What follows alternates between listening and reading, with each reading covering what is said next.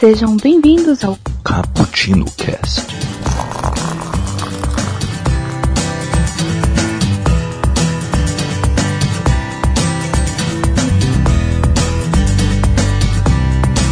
Yo, galera que adora um cappuccino, estamos aqui para mais um expresso do dia. Desculpe aí, galera, que a gente realmente passou um mês aí sem conseguir gravar, conseguimos conciliar agendas e vacilamos bastante também, também tem isso. Mas estamos voltando com esse expresso do dia sobre a primeira aventura de Myron Bolitar, o herói de nossos dias, que é o investigador das obras de Harlan Coben. Hoje vamos analisar um suspense policial, quebra de confiança, hein? Vamos lá, que hoje tem muita gente querendo saber um pouco mais sobre Harlan Coben. Aqui é o Kaique que passou uma tarde tomando um belo de um achocolatado com Mario Bolitar e Win.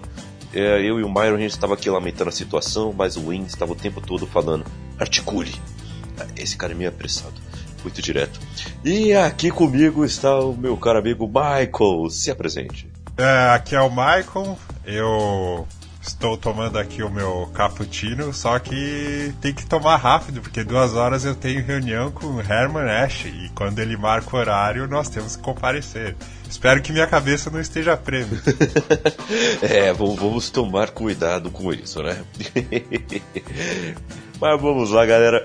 E ah, sempre antes, né? Sempre bom aqui a gente dar aqui os nossos recadinhos cafeinados, porque você sabe que pode, é, pode conferir conosco aí esses assuntos e outros, é, comentando em nossos posts do nosso site, o bookstimebrasil.com.br onde tem todos os posts dos nossos podcasts, seja o Caputino, que sai toda quinta-feira, o Expresso do Dia, que sai às segundas-feiras, ou 24 frames por café, que sai na primeira segunda-feira do mês, ou o nosso Nerd Rock Café, que sai na última segunda-feira do mês. Nerd Rock Café, você sabe que é a playlist mais nerd dessa podosfera. Pegamos uma vertente da nossa cultura pop, fazemos umas playlists em cima e fazemos um belo de um programa à la rádio mesmo, bem raiz. E é melhor que Spotify porque é de graça. E aqui também temos o nosso 24 Frames por Café, onde analisamos cada vertente do cinema. Estamos em meio a uma trilogia sobre como funciona o trabalho do produtor de cinema. Nosso caro Michael está aqui encabeçando um projeto e está ficando um, programa melhor que o outro, viu? Isso se é Legal. é possível. É, eu acho que é possível. Está cada vez melhor. está muito bom. E o nosso cappuccino que sai toda quinta-feira tem vários assuntos bem legais aí para você. Então aí, veja aí o seu feed e veja aí as nossas novidades. Estamos também no Deezer, onde você pode ouvir junto com algumas musiquinhas, ouvir o nosso cappuccino também livremente, viu? Estamos também no TuneIn, que é outra plataforma bem bacana. Estamos no Ouvindo Podcast, estamos no Podiola, estamos em vários lugares, porque cappuccino é que nem brasileiro em qualquer outro país do mundo, né? Está em qualquer lugar, né? E também é, temos o nosso e-mail, onde você pode conferir conosco também todos esses assuntos, mandar o seu feedback e bater um papo bem bacana. É o caputino com dois p's e dois c's ponto btb, arroba. Então vamos para vamos lá para o nosso livro, né? Harlan Coben lançou esse livro Quebra de Confiança no seu original Deal Breaker que é um suspense policial que ele lançou em 95, lá nos Estados Unidos. Aqui no Brasil, veio pela editora Arqueiro em 2011, com 271 páginas, ok? Michael, qual seria a sinopse desse livro, hein? Bom, este é um momento importante na carreira de Mário Boliter. Depois de agenciar alguns atletas pouco conhecidos, ele agora é empresário de Christian Staley a maior promessa do futebol americano de todos os tempos. Talentoso, bonito, centrado e carismático, tudo indica que o rapaz também poderá arrematar milhões em contratos de publicidade. Mas ao mesmo tempo que vive o auge na carreira, Christian enfrenta um drama na vida pessoal. Um ano e meio atrás, sua noiva, Kate Coover, desapareceu subitamente. E exceto pelos fortes indícios de que tenha sofrido uma agressão sexual, a polícia não conseguiu descobrir nada sobre essa última noite no campus da universidade. Prestes a ser contratado em uma negociação que pode ser a maior de todos os tempos em sua categoria, Christian recebe o exemplar de uma revista que traz a foto de sua ex-noiva, em um anúncio de disque sexo. Além disso, o caso acaba de ganhar mais um ingrediente de terror. Seu pai, que é o pai da noiva, foi morto em um assalto bastante suspeito. Agora, com a ajuda de seu melhor amigo, Myron tentará impedir que as notícias sobre a ex-noiva de Christian atrapalhem a carreira do rapaz e irá em busca da verdade. Doa a quem doer. Olha aí, que da hora. É, é esse tipo de aventura que o Byron vai ter que, vai ter que lidar. E esse livro aqui, ele merece ser lido e relido, viu? É muito bacana como é que é construído uh, todo uh, esse background do, do Mario Boliter que aparece em diversos outros livros. Sim. Uh, como foi essa primeira experiência com o livro, Michael? Você o leu rapidamente? Foi de, de pouco em pouco? Como é que foi? Ah, a primeira vez que eu li o livro eu devorei. Eu devorei o livro, foi uma leitura rápida, muito fácil. O, o autor ali ele consegue deixar vários ganchos na história, né, que geram uma curiosidade, faz você ler um, um capítulo a mais, um capítulo a mais, e quando vê você já está praticamente terminando o livro. Como você disse, esse livro ele foi de 95, só que ele chegou aqui no Brasil depois de 2010 ali, foi mais ou menos nessa época que eu comprei. E aqui no Brasil aconteceu um, uma questão muito parecida que aconteceu nos quadrinhos lá do, nos anos 90, começo dos anos 2000, que a sequência, o livro seguinte ainda não estava aqui, tava um livro que era muito depois, que era o Alta Tensão, né? E eu, eu, fiquei, eu lembro que eu fiquei maluco, eu preciso continuar com essa, com essa saga dele. Aí eu li o Alta Tensão, alguma história completamente diferente, alguns personagens tinham ficado pelo caminho, deu, putz, cara, vou ter que, vou ter que esperar até quando, né? Mas esse livro ele é muito fácil de ler, eu gostei bastante. Aham, uhum. o, o Harlan Coben ele é conhecido como o, mestre da, o mestre das noites em claro, né? E não, não é. Né? Você começa a ler e parece ser impossível você parar de ler é, é impressionante como é dinâmico, como é como prende uh, a escrita do, do Harlan Coben. Né? E, e eu tenho. Eu passei mais ou menos o mesmo problema que você, Michael. Eu li e caramba. Quero ler a continuação. E, e cadê? E, e, eu li. E eu li antes do, de começar essa saga do Mario Boliter, eu li uns livros que são é, meio stand-alone, né? Independentes do, do Harley Coben. Eu li Silêncio na Floresta, que já tem expresso aqui. Eu tenho eu esse. li Desaparecido para Sempre, uh, que, que é muito bom. Tem, uh, tem uma adaptação para o cinema, inclusive, desse livro, se eu não me engano. E eu fui lendo esses livros, né? Gostando demais. Só que quando eu fui começar a ler o Myron, eu fiquei sabendo que era uma série de livros eu não. Eu, eu me prendi. Uhum. Eu sou um cara meio chato com cronologia, né? Eu, eu, não, eu me prendi. Eu, caramba, eu não posso ler o Alta Tensão ou Jogada Mortal, que eu quero muito ler, enquanto eu não ler o primeiro. Eu, eu me prendi nisso. Uhum. Então eu fui atrás da, do e-book, né? Aí eu peguei o e-book primeiro, ainda não tenho o físico dele, eu vou ter ainda, mas ainda não tenho o físico dele, eu li o e-book do Quebra de Confiança e eu, e eu fui seguindo. Né? Eu fui seguindo, eu, tô, eu já li, eu acho que cinco da, do, dessa saga dele. Uh, tem detalhe final, tem jogada mortal, tem preço da vitória e tem outros aí. E é, é muito, muito bom. É muito bom isso.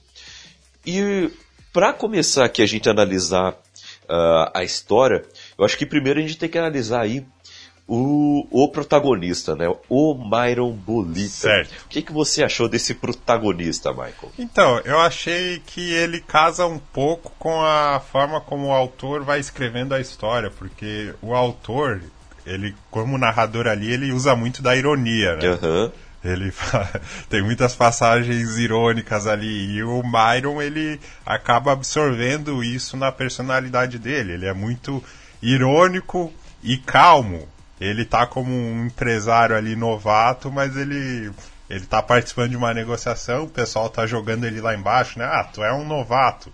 mas ele consegue se sair bem, ele é irônico, ele é calmo. Eu acredito que ele foi, em relação a ele, ele foi bem apresentado.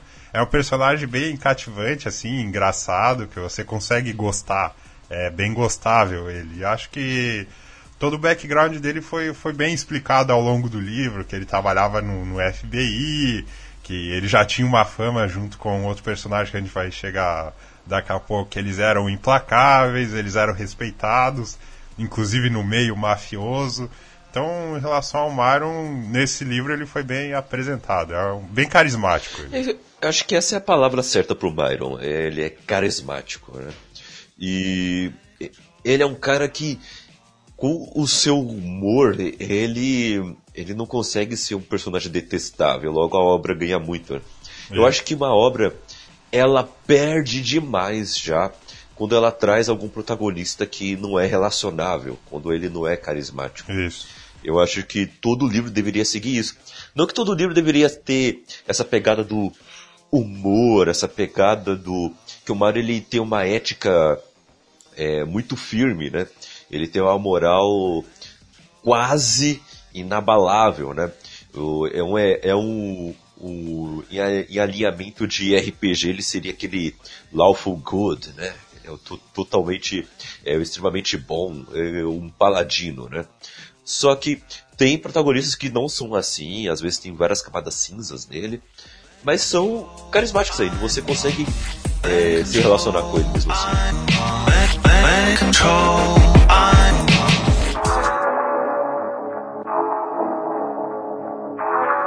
Então, o... e temos aqui também toda essa questão que a história acaba ficando pessoal pro Myron, né? Porque é. ele tá agora tentando agenciar um, um, atleta, um atleta muito famoso, que é o Christian Steele, que é uma das maiores promessas do futebol americano.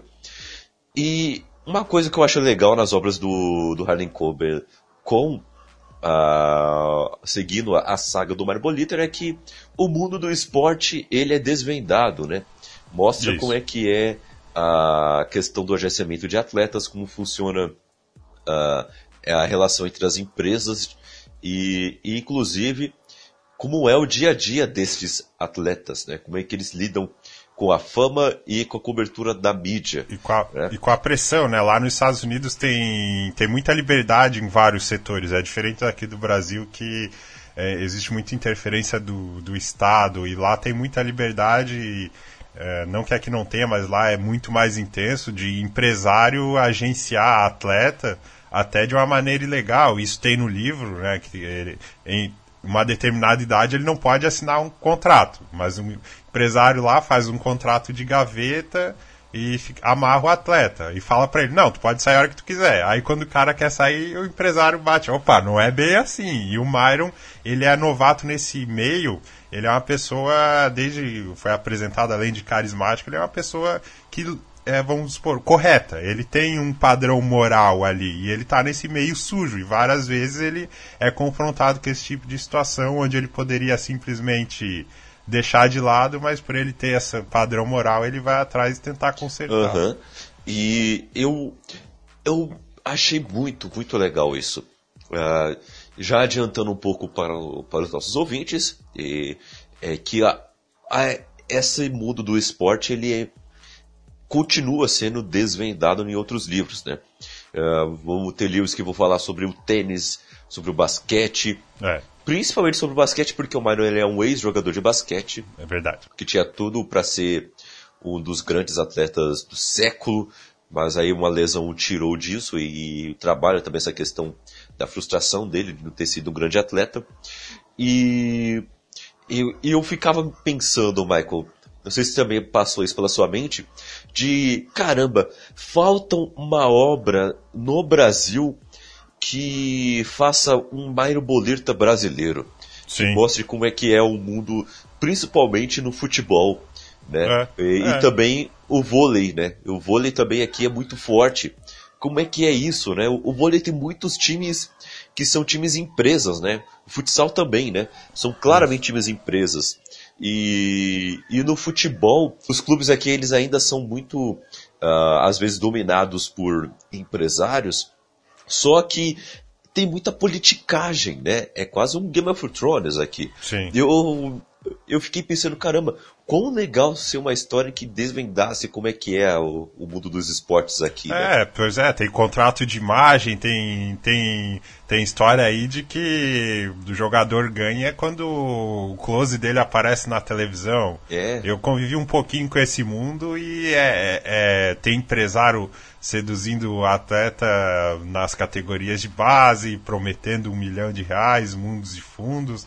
Assim como, como a gente vai ter agora o, o Doutrinador, que é um justiceiro brasileiro, caberia sim um Mario Bolitar brasileiro também para mostrar esse submundo aí que muita gente não conhece. É, seria muito legal, viu? Eu acho que, que faria algum sucesso. Ó, já estamos dando ideias aí, hein? Se alguém for escrever sobre isso, escreva o nosso 1%. Hein? e o, o Mario, então, ele tem aí alguns personagens que o ajudam durante a investigação que ele precisa fazer, né? Uh, o que você achou do nosso caro Win, uh, Michael? É, o Winsor Lockwood, é, é, terceiro, né? Isso, é o Winston Lockwood terceiro. é, meu Deus. Eu, eu tentava imaginar na minha cabeça algum ator que fosse parecido com a descrição, que a descrição é a seguinte, é um príncipe, imagina um príncipe, né, todo loiro, pele rosadinha, aquela massazinha no, no rosto, só que o cara é um matador profissional. O cara, o cara, ele sabe quantos ossos tem no corpo humano. Ele fala, ó, se tu mexer comigo eu vou quebrar o teu osso aí, ó. e, cara, eu gostei demais, assim, da, da apresentação dele. Eu, quando eu reli, eu sabia que em algum momento ia chegar esse momento, essa parte, né? E o autor, ele, ele separa bem. Né? Tipo, tem um, um capítulo ali que ele só apresenta o In é, a personalidade dele, ele já começa traçando como ele é, para em seguida já jogar que ele tem um outro lado. E muito pelo fato dele ser um príncipe, as pessoas têm preconceito com ele. Ah, filhinho de papai, ele tá na universidade lá, olha esse filhinho de papai, tem tudo na mão, né? E já acham que, por exemplo, o cara não joga nada e não deve brigar porcaria nenhuma. E eles vão tentar em uma noite lá sacanear ele, e aquela foi uma das piores temporadas do time, porque ele, ele machucou uma galera. e o Myron é uma, é, foi uma das primeiras pessoas a não olhar com esse preconceito para ele, pelo menos é, depois, né? E isso que ajudou a desenvolver a amizade Sim. deles. E o e o Win, ele é um cara que cheio de conhecimentos ocultos, né? Ah, Boa, é verdade. É, é um cara que, que surpreende uh, luta muito bem, sabe investigar muito bem. E eu acho que a maior uh, característica dele é a questão de que ele é um cara que é muito frio, né? Ele é um cara que Boa. ele não tá nem aí para a questão do oh, é o amor, ah, que não sei o que. Sim. Ele não tem nada disso. Ele é um cara muito frio em questão de sentimentos, mas ao mesmo tempo ele tem uma lealdade muito firme, uma lealdade uh, invejável até eu diria. Que é muito é, essa lealdade que surgiu lá na universidade, né, quando um olhou sem preconceitos com o outro, aí depois eles ficaram amigos, trabalharam juntos no, no FBI, e é o que você falou, ele ele é impassível, vamos dizer. Ele, por exemplo, a história é muito pessoal pro Myron, e às vezes tem fatos ali que ele vai descobrindo que mexem com ele. E o In tá lá frio, é, mas e tal coisa. Ele faz as perguntas que tem que ser feito mesmo, sem sutileza. E às vezes quando eles passam por um aperto, uma situação, um sequestro, é, ele tá lá quietão, tranquilo, só observando o ambiente, vendo o que, que tem de quadro. E quando ele fala é pra arrematar mesmo a situação. É, o, o Ian é um baita personagem.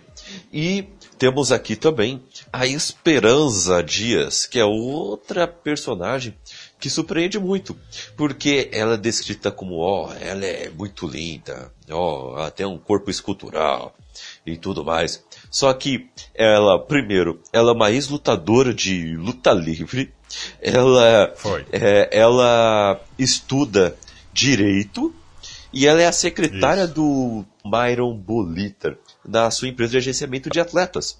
E, e a importância dela na, nas histórias só vai crescendo, né? Uh, o que, que, você achou da, da, relação da esperança com eles, hein? Eu, eu vejo ela como aquela pessoa dedicada, né? Que, que, que trabalhadora, que tem um sonho, né? Ela apresentada ali como, como latina. É, ela fazia essas lutas fakes, né? Com a pequena Pocahontas e aquelas lutas fakes ela sofria, apanhava, e no final tinha a grande virada que ela conseguia vencer, né? E assim, o livro mostra que ele dá a entender que ela não teve uma, uma vida fácil, né? Ela chegou uma mudança de, de local onde morava, entrou no submundo, mas é aquilo. A pessoa guerreira colocou como objetivo que queria vencer na vida. É legal que ela tem uma relação bem transparente assim com o Myron, né? É, não tem segredos um com o outro. Acho que isso no, no mundo profissional é, é, importante, ainda mais na área deles, né? É, eu gostei. Acho que essa, essa parte ali inicial, que mostra o Myron como empresário e aos poucos vai mostrando a vida dele, né? Tipo, ah, eu vou voltar pro meu escritório. Chego no escritório e dou bom dia para a secretária. Aí começa a especificar a secretária, que é a Esperança, começa a colocar o background dela. Essa parte aí, ele, o livro vai muito Sim. bem. O, a relação entre eles é, é muito, muito legal. Eles são personagens que dá pra você se é, torcer por eles numa boa. Isso, é. E é legal que assim, né? No início do livro ele explica que ela era uma lutadora de, de luta livre que fez sucesso certo? Portanto, muitas pessoas a conheciam, uhum. ela era latina, e isso vai ter importância lá no, do meio para o fim do livro. Ele não joga uma informação à toa. Ali. Sim, tem ali um porquê, né? Isso é muito legal. E o... temos aí a Jessica Culver, que é uma, é. uma personagem que já teve uh, relacionamentos com o Myron. Muito tempo atrás, o Myron se decepcionou muito com ela, mas ainda nutre sentimentos, né? E então nesse Sim. livro eles têm um relacionamento voltando, porque a investigação do Mar acaba é, caminhando para a família da Jessica, né? É, o que, que, você achou da Jessica ali, o, o, o Michael? Porque para mim ela sempre me trouxe uh, uma desconfiança. Sempre foi uma personagem bem dúbia para mim nas histórias. Você também teve essa impressão ou não? Tipo, na primeira vez que eu, que eu li, eu confesso que eu não gostei muito dessa personagem. Achei achei meio forçado, assim, não, não consegui nutrir muita simpatia, não consegui comprar o romance deles também. Na segunda vez que eu li, eu já tive uma impressão um pouquinho diferente, já é, acho que o background deles, por que, que ela abandonou, acho que ficou meio amarradinho no livro. Acho que poderia caber uma explicação melhor, mas não é uma reclamação.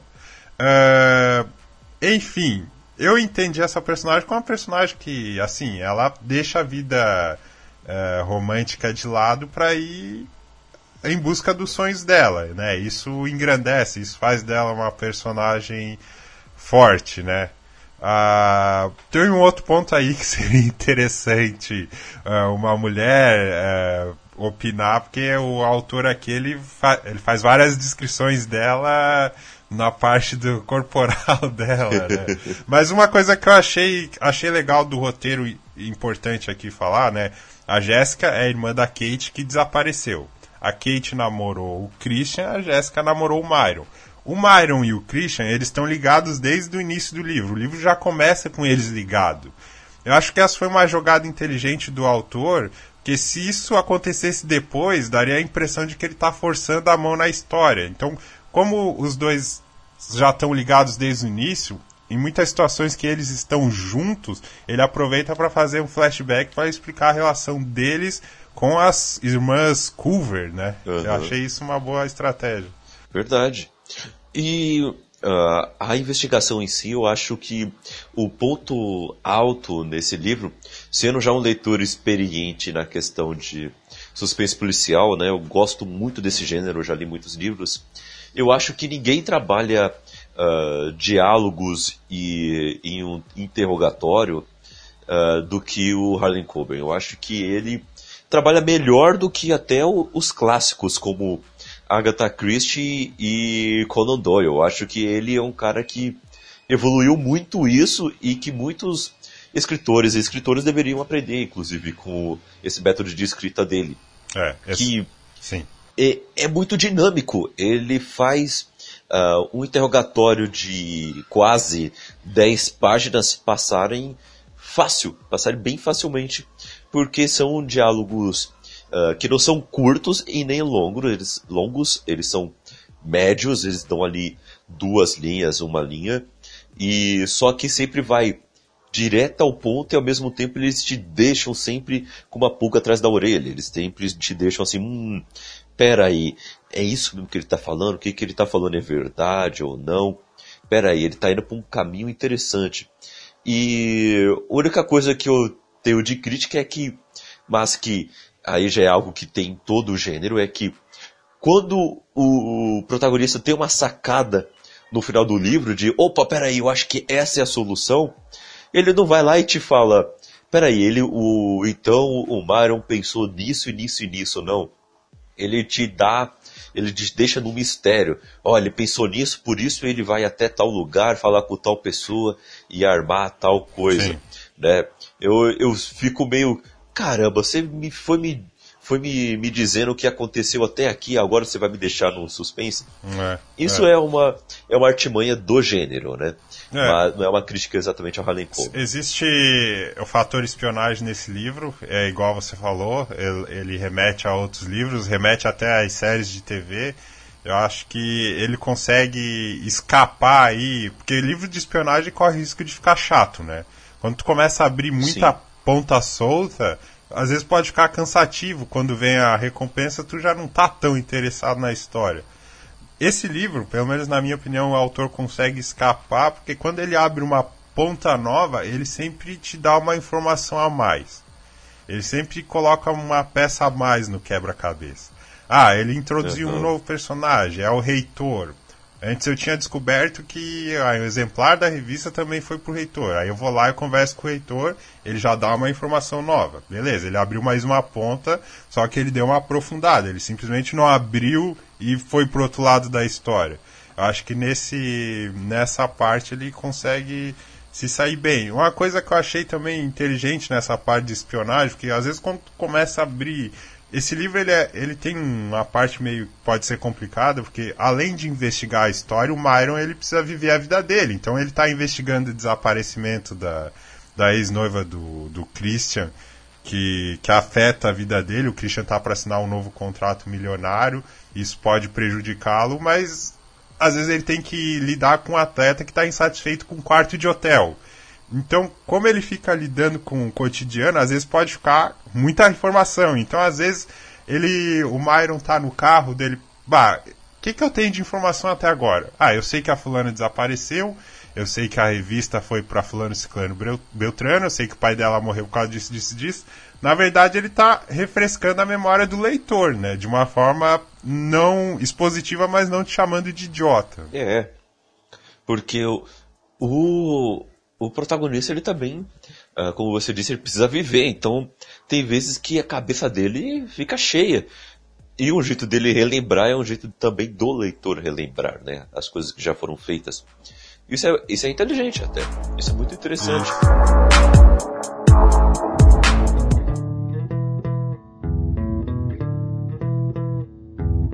E o que, que você achou das reviravoltas durante a história, uh, Michael? De que uh, chega um momento que, peraí, é aqui, essa é essa é a solução. Chega lá, peraí, é só um beco sem saída. Então aquilo que eu deixei de investigar é a solução. Então vamos para essa outra linha.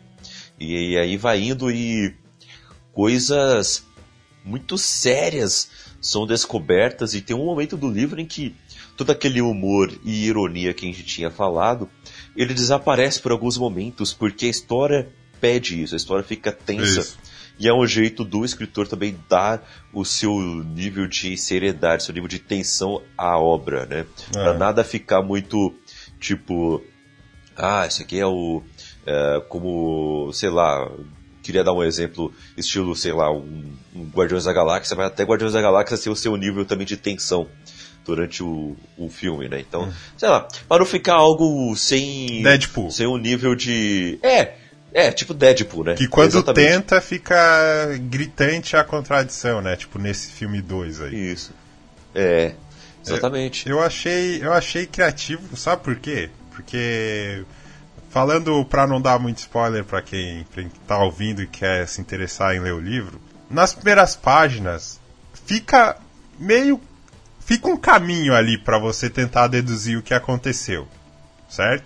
E depois ele Sim. tiver para vários outros caminhos. Só que no final do livro, não necessariamente ele tem esquecido aquele primeiro caminho. Então às vezes ele ele você pode ler e achar a solução. Putz, como que eu não pensei nisso se tava lá? Mas ele vai te levando para outras histórias, ele vai em cima disso, ele vai aprofundando personagens, ele vai, ah, o, o fulano saiu mal-humorado, quem sabia era a esposa. Mas como é que a esposa sabia? Ah, a esposa sabia, não sei, ela não falou. Aí depois descobre, não, o vizinho ouviu gritaria, daí, opa, mas por que será? Aí tu descobre um outro background que liga com a história paralela, opa, já consigo juntar aqui duas coisas. Às vezes não leva a nada, igual você falou, mas pode ser muito importante essa, esse tipo de informação no, na personalidade da vítima que desapareceu. Então acho que ele foi bem, bem criativo. Às vezes ele te leva para uma rua sem saída, mas uma pistazinha ali que ele plantou, uma coisa que uma personagem viu com os pais dela, ou uma jaqueta, tem consequências na história paralela. Eu acho que nessa aí ele foi. Ele conseguiu ser criativo, porque tem outros livros e até outras séries, tipo CSI, que às vezes fica chato, né? Aí fica uma solução que o cara tira da cartola. Ah, mas como esse personagem aí surgiu do nada? Então aqui ele consegue se sair bem. Verdade, é, é, é muito legal isso. E, Michael, esse livro, ele merece um café expresso, que seria uma nota entre 9 e 10, ou seria um café forte, talvez, entre 8 e 9? O que, que você acha? Olha, eu acredito que. É difícil, hein? É difícil avaliar, porque o pessoal ele sempre tem a referência das outras avaliações. Assim, é, não existe obra perfeita. É claro que a gente faz uma ressalva ou outra, mas a gente tem que analisar o propósito dela e como ela foi em cima desse propósito, né? Igual aquele ditado: como o filme é sobre o que ele é. Acho que assim, para uma história de início, de você apresentar personagem e dentro, dentro daquela apresentação você si, é, mostra como que o cara negocia, como que ele luta, de onde que ele tira tal força, como é a relação dele com os pais e etc. e as reviravoltas. Na minha opinião, merece um café expresso. Ele foi bem sucedido. Ele deixou os leitores curiosos para compararem os outros livros, o que é muito difícil, ainda mais nessa época que tudo é série. Então tu tem que saber ser criativo. Então acho que ele, ele foi bem, foi bem. É um Aí café sim. expresso para mim. Para mim, eu na resenha que eu fiz pro, pro Bookstime, eu coloquei café expresso e vou continuar dando café expresso aqui para ele. Eu, eu acho esse livro muito, muito bom e para o seu propósito ele consegue cumprir. Ele consegue cumprir, então isso é muito importante. Gostei demais. E sempre lembrando que as, as outras obras ele é, é serial, aqui tem uma questão linear na história do, dos personagens. Sim. Só que você pode ler, se você não for apegado à cronologia, numa boa os outros livros dele também. É. É, numa boa eles também funcionam sozinhos. Isso é muito interessante, isso é muito louvável. E, mas é isso. Uh, esse é o livro Quebra de Confiança.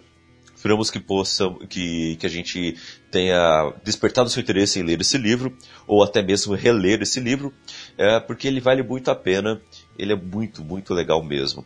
E Harley Coben é, para mim, é, é, como Agatha Christie e Conan Doyle foram para sua, suas épocas respectivas ele hoje, junto com James Patterson, para mim, uh, são, são os melhores autores aí de ficção uh, de suspense policial. Preciso ainda ler outros, né? Uh, autores e autoras que estão aí fazendo seu sucesso, mas pelo que eu li até agora, para mim eles são os melhores uh, em, no, em nossos tempos. E, e, é isso. Michael, onde as pessoas podem te achar aí nas redes sociais e bater um papo contigo também? Tem aqui o nosso Bookstime Brasil, né? Tem 24 frames por café. Tem o Papo de Calçada, papo de calçada podcast.blogspot.com. E tem o Facebook também, se quiser adicionar lá pra bater um papo. Estamos aí. Isso aí. Eu, eu estou aí no Twitter e no Instagram, arroba CKZKaique. E estão aí também no Scooby e no Goodreads aí pra gente bater um papo sobre as nossas leituras. Só clicar no link da descrição. Assim como você pode também clicar no link da descrição do nosso Cappuccino Lovers, nosso grupo do WhatsApp. Sempre bombando. Onde batemos um papo sobre tudo. Sempre bombando esse grupo. Tá, tá muito legal. E é isso aí, galera. Ficamos por aqui. Fique com Deus e leiam mais, hein? É, valeu.